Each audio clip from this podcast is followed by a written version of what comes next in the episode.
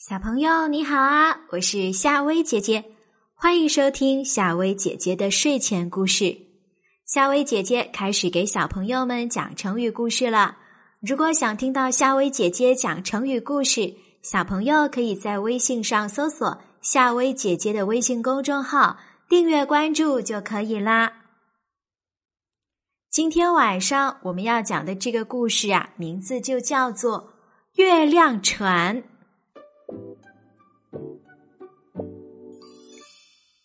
小白兔湖边割草，刚割了一小堆，天就黑了。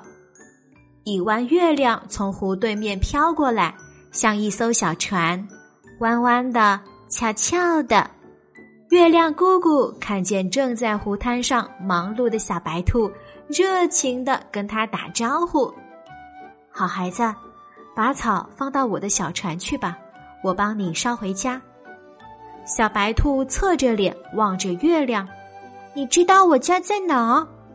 在西边的山坡上，我正好打那过。”小白兔看看脚边的草，挠挠头，心想：“太少了，等明天再多割一些，再来麻烦月亮姑姑。”第二天天刚黑，月亮船又飘了过来。姑姑问他要不要把草搬上来。小白兔看看草，还是嫌少。这点草带回去，家里人会笑话他的，便说：“等明天吧，明天割得再多一点儿，再麻烦月亮姑姑。”第三天，月亮姑姑又问他，他还是那句话。等明天吧，明天草割多了，再麻烦月亮姑姑。姑姑再也没问了。每天，小船从湖边的草滩前飘过，飘上蓝蓝的天空，飘过西边山坡上小白兔的家。十天过去了，草堆得比小山还高，小白兔快活的直蹦。今天啊。它要把这些草地一根不留的全部运回去，给妈妈、弟弟、姐姐、妹妹一个老大的惊喜。月亮从湖那边缓缓的飘过来，湖水被映得白亮亮的。奇怪，那小船的肚皮再也不是塌塌的，而变得鼓鼓的。不等小船飘到这边，小白兔便大声的问：“姑姑，我割了好多好多草，你能帮我捎回家吗？”姑姑把头摇摇：“不行啊，孩子，我的小船已经装满了。不要紧的，草轻的要命，再轻总得有地方放吧？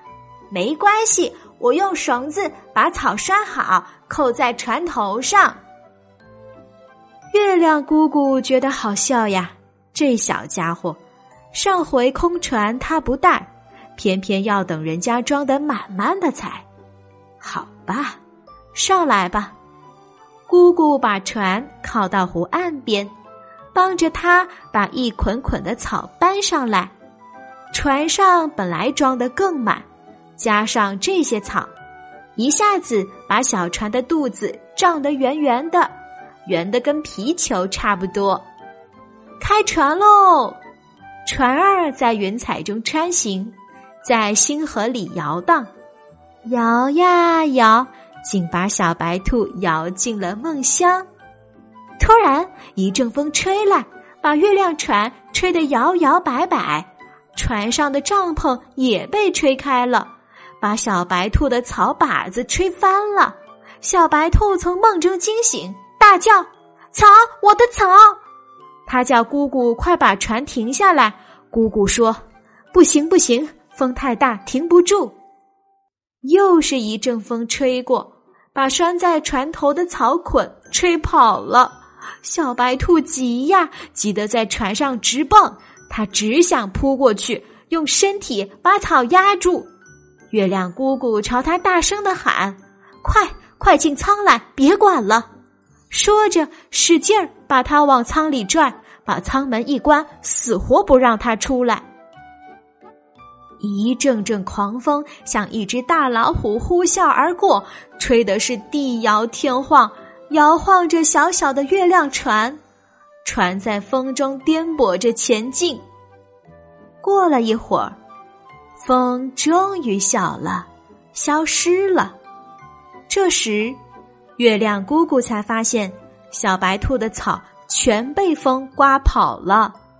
他听见小白兔在船舱里呜呜的哭，姑姑劝他不要难过，等下回一定帮他装满一船的草回家。小白兔转动着一双泪水盈盈的眼睛，问姑姑：“那我现在怎么办？”不等姑姑回答，他把头一抬：“我不想回家了，你还把我送回湖滩上，明天我还割草。”等半个月后再帮我装。他默默的计算过，姑姑的小船半个月才空一回。于是，小白兔就待在姑姑的船舱里。每天晚上，当月亮从天空飘过的时候，人们总会看见月亮当中有一只美丽的小白兔，月亮旁边总会有一朵朵白云在飘动。其实啊，那不是白云，是小白兔散落在天上的青草，经风一吹变白了，变成了一团团、一簇簇云一样的东西。好啦，小朋友，今晚的故事就和你讲到这儿。如果你有什么想听的睡前故事，可以在下方留言告诉夏薇姐姐哦。好啦，我们明天见吧。晚安。